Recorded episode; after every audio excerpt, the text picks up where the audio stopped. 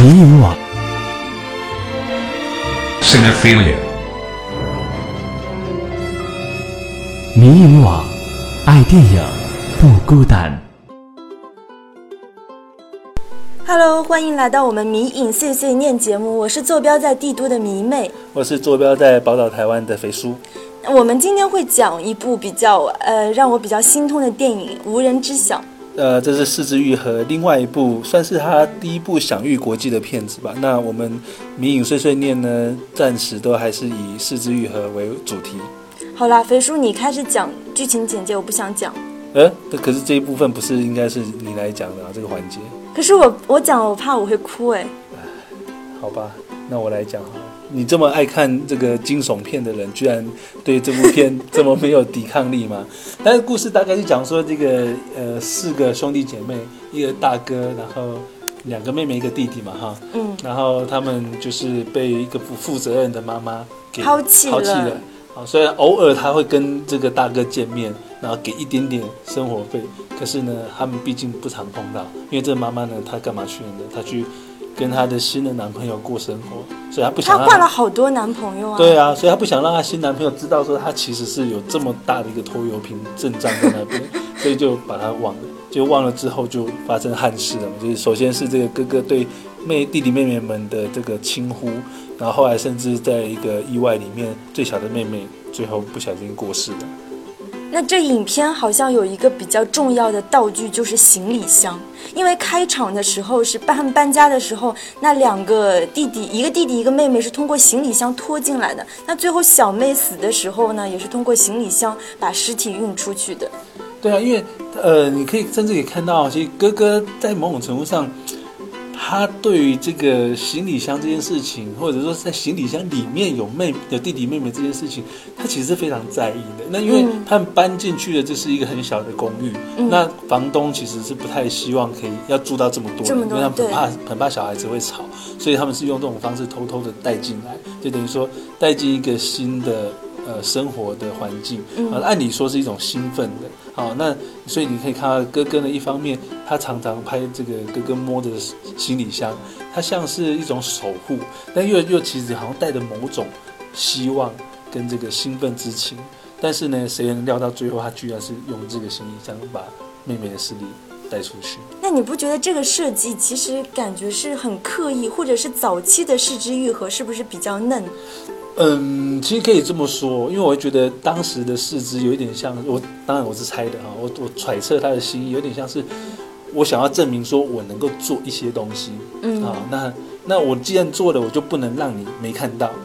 啊，因为你如果没看到，你就不知道我在做这件事情嘛，因为他太了解观众的心态，啊嗯，他了解那个他普遍观众的那观观看的这样的敏感度，啊，所以他比较会。有一点刻意的去带到这些东西，比如说我们看他到那个《如父如子》里面，对不对？你看那个那个熊大哦，就是呃开那个五金行那个，对，对不对？他里面说他他有一段他的朋友来邀他去打棒球，他说他五十间也没办法去打。可是为什么要设计这种对话？因为我们后来才知道说，他一直当这个他的他养了六年这个刘琴啊，要要回到那个良多家的时候，他一直提醒良多说，小孩子喜欢放风筝，所以他要放风筝时，你要花时间陪他放。那嗯，这个重重点在哪里？重点在于说，既然已经五十间了，你叫他放风筝，已经很痛苦嘛？可是他可以放弃打棒球，但是他愿意花时间去派孩子做这些事情。对他，即使是他可以忍着这个五十间的痛苦，他还是得还是要愿意要陪小孩子去放风筝。像这种设计在后期的作品比较多。哦那所以以说，后期的视之，他其实对这些技巧性的东西，他已经内化很多了。对我觉得他是等于说他已经是呃也心里无招了，嗯，对他把这个这个武功秘籍练熟了，那他就不需要再刻意的把它打出来啊，而是在信手拈来之间，他其实就暗藏了很多很小细节。那这些细节他不会不不需要再去凸显它的。那那按照你的逻辑，是不是视之后期的作品，比如说《海街日记》，要比《无人知知晓》更加精彩呢？嗯，当然不能这样讲啊，因为我觉得是是一个创作者，他随着年纪会有一些些心态上的改变吧。我觉得年轻的时候当拍这个呃距离啊，或者是无人知晓的四肢，四十几岁的他，我就有那种那种愤怒，有那种很强烈的想要表达什么的那种状态，我觉得是是正常合理的啊，甚至没有的话，我们还担心。那可是到五十岁的四肢，我觉得那个心态稳下来了，然后有点沉淀了，他去想要去传达一些更深邃的。啊，更跟这个亲人之间啊，或者是这种这种呃亲属关系这种更紧密的这个东西来讲，我觉得他是挖得更深。他自己有讲啊，当后来这个他父母相继过世，然后他的小孩出生之后，其实他在面对这个心态会不一样，完全不同了。你说他在处理这个无人知晓里面，他有一点点，就是还是回到他当初做纪录片那种。稍微冷一点点，稍微客观的那种角度在看待这些小朋友。那你的意思就是说，那一个人到年纪大了之后，他的那种怒气会消减，那是不是跟你现在写影评的状态差不多？我现在还年轻哈，我现在我的批判性还是非常强的，所以我我在上课的时候，学生完全没办法就是接受我去批判一些导演们。可是我觉得，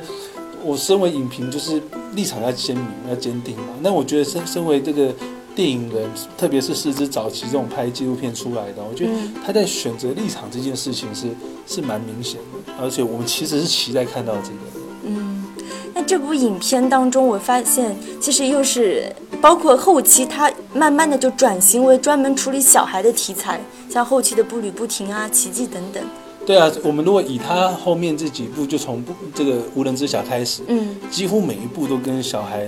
离不开离不开关系嘛，甚至包括那个空气人形也是。对，哦不对，空气人形哪算？这不是一个成人片吗？成 成人的状态，但是他在学着怎么样成为一个人。嗯，啊，所以里面有有一些有趣的的一些小桥段，但是也有残酷的。嗯，你看他最后就是因为那个他要在肚子吹气才能变成人嘛。嗯，然后他就把她男朋友肚子剖开，要给他吹气嘛。所以后来她她男朋友就这样死掉了。嗯，啊，所以好恶心。他都这不是应该是你的菜吗？对，但是我要假装一下，还是很恶心。好吧，好吧，因为他对我们立场是有点变，有点那个替换的。那所以说这个他给人家的一个错觉就是，好像他从无人知晓之后，他非常的专注在小孩这件事情上。所以关针对这一点呢，我也问了一下世之，我说，哎，是不是你在后期的作品有一个？明显的偏向，他跟我讲说有吗？没有啊。他说这个无人知晓其实是他第一个写的长篇剧本。嗯，啊，也就是说，虽然说他距离那个事件发生已经相隔差不多十年吧，但总觉得那个就是一个开端。也许他正是在这个时候注意到说，咦，我是不是可以去寻找一个他更喜欢的啊，或者是更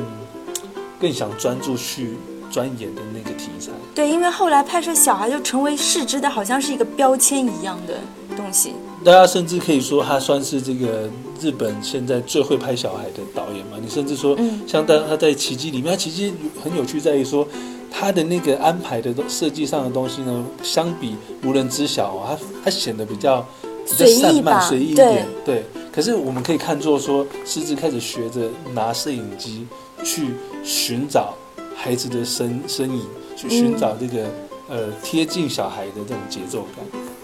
对，就好像是更加，呃，怎么说是刻意的痕迹比较比较少，会更关注孩子自己的一些运动。对啊，所以他的创作就会变成说有一点点是呃会因为小孩而产生的一些变化。其实，在在这个无人知晓，我相信也有一点哦，特别是我我觉得他找到这个这个男演员来演哥哥这个角色。你看他那种神情，所以他这部片那时候在戛纳拿到影帝。对对，他是最年轻的影帝。对啊，因为他那个那个那个眼神，就是有一点锐利，然后在这个锐利里面，他好像藏了很多心事在里面。因为他其实有那个责任心，或者说他自己知道他自己有这个责任在身上，可是他不知道怎么去面对这个跟他在在年龄上有差，或者是在性别上有差的弟弟妹妹们。哇！对，但实际上好像是小妹的死是跟大哥很有关系，因为大哥带了一帮坏朋友来家里玩，因为小妹偷吃那些坏朋友的东西，所以被毒打致死。但在影片里就被美化为他从椅子上掉下来这样一个情节。对，所以说，也许四肢从那时候，我觉得他有可能有一种某种反省，就是说，这既然这个事件已经在这个呃社会间是这么有名的，嗯，哦，那。一来是说，当他再重新重新拾起这个题材的时候，他不需要去勾起那个伤痛；二来是说，他可能就是想说，因为电影毕竟是电影，那他跟这个残酷的现实如果有那么一点点的不一样，或许可以带来一些一些希望或什么。但是其实我们发现，四肢还是很贼，因为恰恰他知道说，大家对这个事件是很熟悉的，对，所以说大家只要一出现这个哥哥带着坏朋友来家里的戏，其实心都会揪一下。所以。我们观众其实是会会担心，就是即使即使我们不知道事件的观众，嗯。第一次在看的时候，都多多少隐隐含的有这种感受，你更不用讲说当时的这个日本观众，对他们已经非常清楚了。每次那些坏朋友出现，就我就会担心一下会不会发生什么，结果什么都没有发生。对，但是就是在什么都没有发生的之后，他突然在一个你几乎没有办法想想象或者预料到的情境，在一个阳光明媚的，然后他们在好像是在帮植物浇花嘛，对，在这么欢喜乐的，甚至说是在跟生命有一个直接关联的一场戏里面，妹妹就这样走了。所以说，就在这样明亮的色调之下，那种悲剧好像显得更加讽刺一样。这就是四肢的残酷，就是他在你觉得这个就是没有预期的时候，他就来狠狠的给你打一巴掌。对，然后呃，说到就是处理小孩的题材，他好像比较关注这个时间的变化，尤其是季节的变化，因为好像是，呃，《无人知晓》这部片它真实就是拍摄了一年，所以你看那些孩子刚开始的时候，他穿的衣服裤子是这么长，然后慢慢慢慢你会发现他的裤脚就越来越短，然后孩子们头发也越来越长，你会看到细微的孩子成长的一种变化。对啊，而且你你说他裤子越越来越短，是因为哦，身体跟时间、身体跟空间，或者身体跟跟故事之间的这种关系，对，因为用时间来展现一个孩子的变化，这是这是必然的。好，那今天我们的无人知晓就讲到这里。那下次呃，反正最后一次讲四肢了，对不对？我们干脆来一个首尾呼应好了。我们先回头去讲他最早的《幻之光》，然后呢，再讲一下我最近才刚看的这个他最新的作品《比海还深》，好吧？好，那台湾已经上映了，不知道大陆什么时候可以上映？大陆从来没上映过他的片子吧？我看应该也不会上映吧？哎可能要等到明年上海电影节了。那我们就可以等资源啊。有有有，那个十二月就会有了吧？好，